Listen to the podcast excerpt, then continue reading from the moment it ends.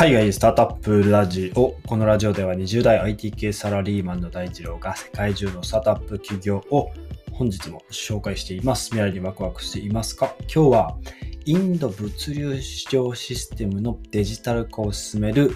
デリバリーが304億円調達ということで、304億円ですね。調達です。はい。デリバリーという、まあ、インドの会社なんですけど、この会社がですね、えー、まあ、最初、当初フルドデリバリーの会社として、ま、スタートしたんですけどもですね、今はですね、インドでですね、2300以上の都市と1万7500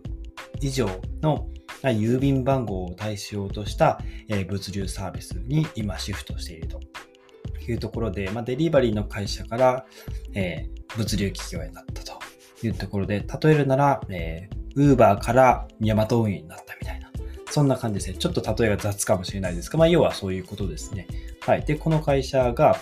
えー、まあ、いわゆるその荷物を運ぶ、まあ、貨物とかそういった、まあ、その貨物の交換のプラットフォームをまあ自社で持っていて、まあ、その中でですね、物流市場の需要と供給のシステムをまあデジタル化しようっていうところを、まあ、今頑張って推し推し進めている、まあ、数少ない、インドの中では数少ないスタートアップの企業になっていますというところで、えー、まあこのプラットフォーム自体はですね、えー、まあ荷主ですよね、えー、荷物を、え送りたい人ですね。と、えー、まあ、それを取り扱う業者、そして、まあ、道路の輸送ソリューションを提供していく、まあ、トラックの事業者とか、まあ、そういった人たちをつなぐものになっていますと。ですので、まあ、送りたい人がいると。じゃあ、それを運ぶ人がいますと。はい。で、えー、まあ、要は、届け先ですね。届け先がいると。まあ、そういったいろんな、こう、中間業者も含めて、まあ、物流倉庫とかをですね、まあ、そういったものを含めて、まあ、インド全体でですね、物流のプラットフォームを展開している。まあ、そこをさらにデジタル化していきますよっていうのが、このデリバリーですね。はい。まあ、英語、英語というか、こう、まあ、インド語なのかわかりませんが、えー、綴りはですね、D-E-L-H-I-V-E-R-Y。なので、まあ、普通に英語読みすると、デル、デルヒバリーって感じですかね。デリバリーみたいな感じですかね。うん、V が入ってるので。はい。まあ、デリバリーと呼んでいるみたいなんですけども、まあ、そういった会社がいますと。で、このデリバリーは、まあ、自社で持っているプラットフォームによって、いわゆるその仲介業者の役割がどんどんまあ軽減していって、えー、まあ、この、なんて言うんでしょう。プラットフォーム自体がですね、このデリバリー自体には最も言う、その、えっと、効率的な、えー、まあ、輸送手段ではあるんですけど、はい。まあ、自社に効率のいい、その、なんていうんですか、一番美味しいところを取り、取って、取っていて、取ってるかつ、まあそのプラットフォームを提供しているというところで、まあ、トラックの輸送とか、まあ、そういったものをですね、えまあ、効率的にこう、まあ、運ぶ、運用できたり、ね、24時間体制のオペレーションを、まあ、保証しますよと、まあ、あの述べているわけですね。うん。まあ、こういったデジタル化っていうのは、えっ、ー、と、まあ、今までインドを支えてきた、えー、まあ、経済にとっては非常に、まあ、死活問題でして、とまあ、そもそも、あの、インドってやっぱり物流が、あの、まあ、整ってないと。あの、ね、皆さんもこう、テレビとかで見たことあるかと思うんですけども、バイクがもう本当に、もうそこら中でこう、ひしめき合って、こう、バイクと自転車とと、もう本当に、まあ、なんて言うんでしょう、交通整理のこの字もないみたいな、そんなこう、煩雑とした、えー、まあ、交通状況であると。まあ、そういったところで、まあ、その物流が機能していないことで、まあ、さいろいろんなビジネスを停滞させてきたと。まあ、ここにようやく、まあ、メスが入ったと。えー、まあ、その動き、まあ、そこを改善しようと立ち上がったのが、このデリバリーですよと。で、えっと、まあ、インドのその物流業界ですね、まあ、非常にこれまで非効率だったというところで、えー、まあ、この会社今結構期待が集まっているわけなので、えー、要は、まあ、物流といえば、ぱり送り主と送り先がたくさんあることが、まあ、マスト条件ですよね。うん、それがないと成立しないですから、要は、まあ、人が多ければ多いほど、えー、まあ、そういった物流システムっていうのは、まあ、発達しやすい。まあ、使ってくれるユーザー、まあ、需要がそこに生まれやすいという、まあ、単純な、えー、まあ、業界の地図になってますよね。うん、で、インドではですね、まず需要とその供給や、まあ、その供給の計画とか、あとはそのまあ、どの時期にどれぐらいその物流が増えるのかとか、まあそういったことの予測がかなり不十分だったっていうことで、輸送コスト、あとは盗難、損害、遅延なんかをまあ発生させているというのがですね、えー、まあいろんなこう海外のアナリストとか、まあそういった人たちからま指摘されていたと。まあ市場のポテンシャルは非常に高いんだけど、えー、国内のその仕組みが整ってないので、海外の企業もなかなかそのインド国内の、やっぱりインド国内で流通しているものとかサービスがあれば、それ使った方が自社で構築するより早いですよね。ただそれが、あの、もう本当にもうすごくずさんでですね、なかなか発達していないというわけで、まあこういったまあ、今回デリバリーというようなスタートアップが立ち上がったという、まあ、経緯があるそうですと。はい。で、デリバリーのウェブサイトによるとですね、えこの会社10億件以上の注文を配送したっていう、まあ、実績があるらしくて、でまあ、インド最大の e コマース企業や大手企業のすべてと、まあ、提携していて、まあ、その顧客数は1万を超えるというところで、まあ、物流業界、まあ、本当に日本でいうヤマト運輸ですかね。うん。そういった企業になりつつあるというところでございます。で今、ホームページも見てるんですけども、まあ、やはり、コロナの影響を、非常に受けているみたいですね。一番上のアナウンスに、Due to lockdowns across the country, please expect a delay in pickup or delivery of your shipments.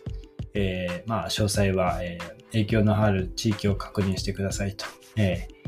まあ、今発生している、えー、不都合には、まあ、大変、あの、ご迷惑をおかけしておりますということで、えっと、まあ、コロナウイルスの影響によってですね、まあ、物流が、あのうまく、あの、機能していないところもあって、ちょっと一部ご迷惑をおかけしています。まあ、ロックダウンによってですね、あの、国中のそのアクセスがしにくい状況ですよと。なので、ね、まあ、荷物が遅れてしまうことは、あの、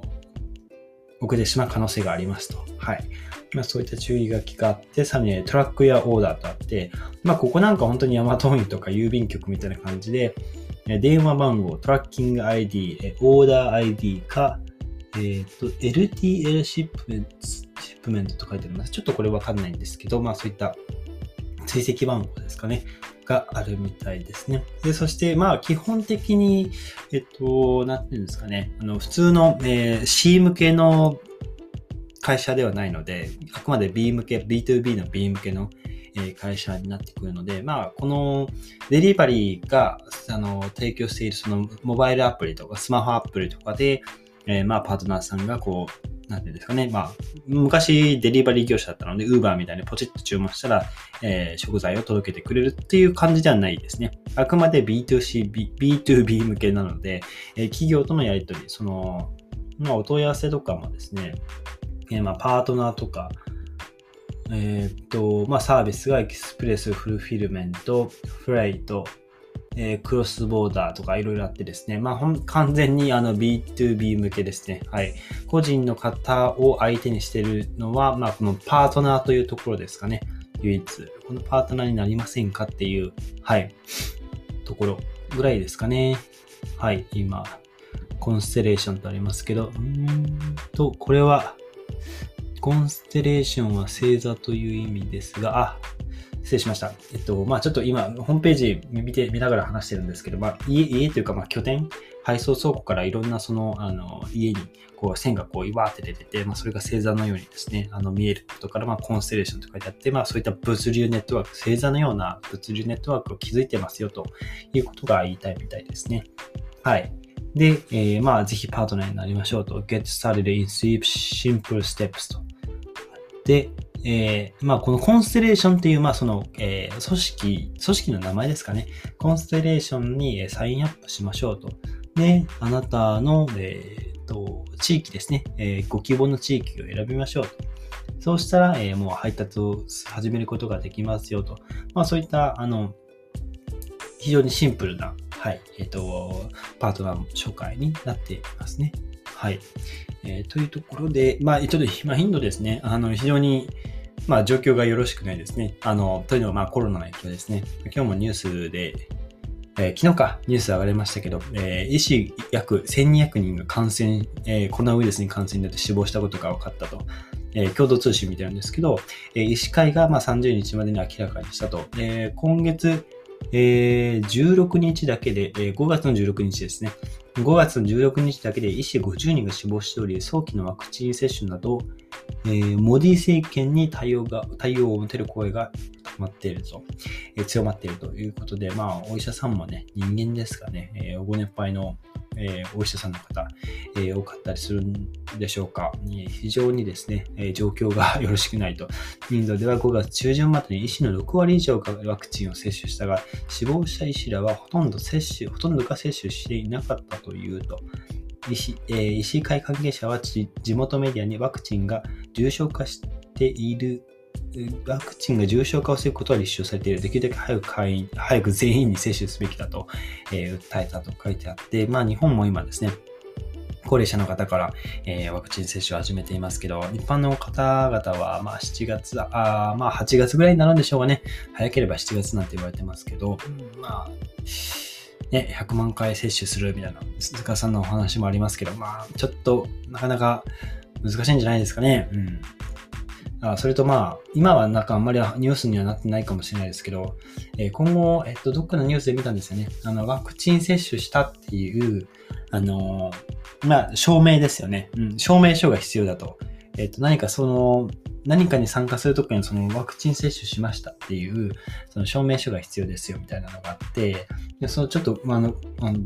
ど忘れしちゃってあの申し訳ないんですけど、今後そのワクチンを体に入れてこないとか、まあ、そういった人たちが増えてくるのかなと思っていて、この間も渋谷でですね、あの、確かニュースで小学5年生の子がマスクをしていて、そのまま体育をしていて死亡したみたいな、なんかそのニュースでデモをやっていたりですね、あなたはなんでマスクしてるんですか？と。うんまあ、そういったデモをしていたりですね、いうことがあったので、うーん、まあ、なんて言うんでしょう。ワクチンを接種したい人と、あの、ワクチンを体に入れたくないという人と、まあ、日本ではあんまり考えられないと思うんですけどね、あとはアメリカももうだいぶワクチン接種が始まっていて、もう一部の地域では普通にマックスクなしでえまあ、食事とか会話とかしてますからね。うん、まあ、日本がそうなるのはあと1年ぐらいはかかりそうな感じはするんですが、いかがでしょうかというところで、え状況を見ていきたいと思います。えー、長くなりまして、え、そして話が達成してしまいましたが、え今日はですね、インド物流システムのデジタル化を進める、えデリバリーが約304億円調達というテーマでお話ししました。え今日のエピソード役に立ったらいいなと思ったら、ぜひフォローをよろしくお願いします。それでは皆さん素敵な一日をお過ごしくださいしください。バイバイ。